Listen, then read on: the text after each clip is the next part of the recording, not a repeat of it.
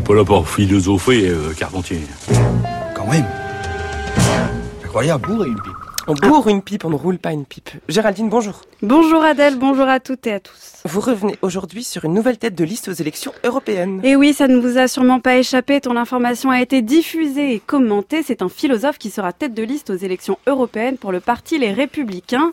Normalien, agrégé, créateur des soirées de la philo à Paris, auteur d'essais, notamment Les Déshérités et Demeures, ce n'est pas la première fois qu'un philosophe se frotte, et même plus à la politique. L'occasion pour nous de revenir sur ce mariage des genres grâce à ce philosophe qui est il s'appelle Bellamy, ça n'est pas le héros de Maupassant, non, le Bellamy qui nous intéresse aujourd'hui sera tête de liste LR aux élections européennes, flanqué d'Agnès Evren et d'Arnaud Dangean, trio proposé cet après-midi à, la commission d'investiture des Républicains, malgré le débat pas du tout feutré sur le profil de François-Xavier Bellamy, philosophe versaillais, conservateur anti-avortement, c'est le choix de Laurent Wauquiez, un choix d'avenir pour la droite selon le politologue Jérôme Fourquet. C'est aussi un enseignant, c'est aussi un intellectuel, un philosophe qui travaille sur le plan des idées. Et donc ça correspond à la volonté de réarmer idéologiquement ou de redéfinir intellectuellement les fondamentaux de la droite. Un philosophe au pouvoir, le cas de François-Xavier Bellamy a frappé les esprits mais n'est pas une nouveauté. On pourrait même dire que philosophie et politique sont aussi vieilles l'une que l'autre.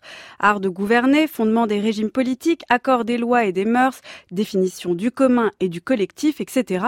Les problématiques ne manquent pas dans le domaine de la philosophie politique et les penseurs non plus, de Platon à Aristote jusqu'à Arendt, en passant évidemment par Rousseau, Hobbes ou Kant.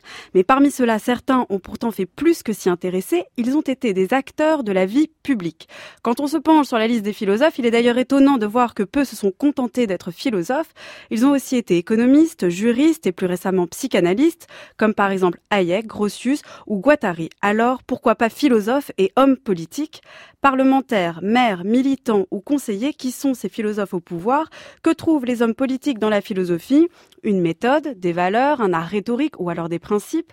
Et que peuvent bien trouver de leur côté les philosophes à la chose publique La mise à l'épreuve de leur théorie ou une manière de faire régner leurs idées le premier trait caractéristique de tous les systèmes qui portent le nom de socialisme est un appel immodéré aux passions matérielles de l'homme. Les uns ont dit qu'il s'agissait de réhabiliter la chair, les autres ont dit qu'il fallait que le travail, même le plus dur, ne fût pas seulement utile, mais agréable. Enfin, d'autres ont dit que le but du système socialiste et le but de la révolution de février avaient été de procurer à tout le monde une consommation illimitée. J'ai donc raison de dire, messieurs, que le trait caractéristique et général de toutes les écoles socialistes est un appel énergique et continu aux passions matérielles de l'homme. Comme on l'entend, c'est un discours d'Alexis de Tocqueville et Alexis de Tocqueville incarne cette figure du philosophe homme politique, ministre des Affaires étrangères, député de la Manche, penseur hors pair des mœurs politiques en temps démocratique et orateur de génie. Mais comment savoir précisément comment les concepts se sont mêlés à sa manière de gouverner et inversement? Eh bien, pour y voir plus clair, le mieux semble d'établir une petite typologie de ces philosophes gouverneurs. J'en vois trois pour ma part. Il y a d'abord les philosophes qui sont devenus par la suite des hommes politiques, bien que l'influence de la philosophie soit sûrement incontestable dans leur gestion du pouvoir, être professeur de philosophie a laissé la place à la fonction politique. C'est par exemple le cas de Luc Ferry, d'abord spécialiste de Kant, puis ministre de l'Éducation, ou de Vincent Payon, qui a d'abord travaillé sur Merleau-Ponty avant d'entrer en politique. Il y a ensuite les engagés, formés à la philosophie, qui ont produit des essais pour justifier leur idéologie. On peut ici citer les penseurs antirévolutionnaires Edmund Burke ou Joseph de Maistre, ou alors à l'inverse, Bertrand Russell, qui a fait de sa philosophie logique un terreau pour le socialisme et la paix. Et puis, il y a enfin les philosophes qui n'ont cessé de l'être ou sont même devenus plus philosophes au contact de la politique, se servant moins de la philosophie en vue d'une conception politique que comme lieu de réflexion et fruit d'une action, Tocqueville donc, mais aussi Montaigne, nommé maire de Bordeaux par le roi, il faut le noter, contre sa volonté. Vous allez entendre les chroniques de Paris, consacrées à Machiavel dans la série Prince de tous les temps. Un prince ne peut vivre en sécurité sur son trône tant que vivent encore ceux qu'il en a dépouillés. Il faut bien prendre garde de ne point user mal à propos de la clémence.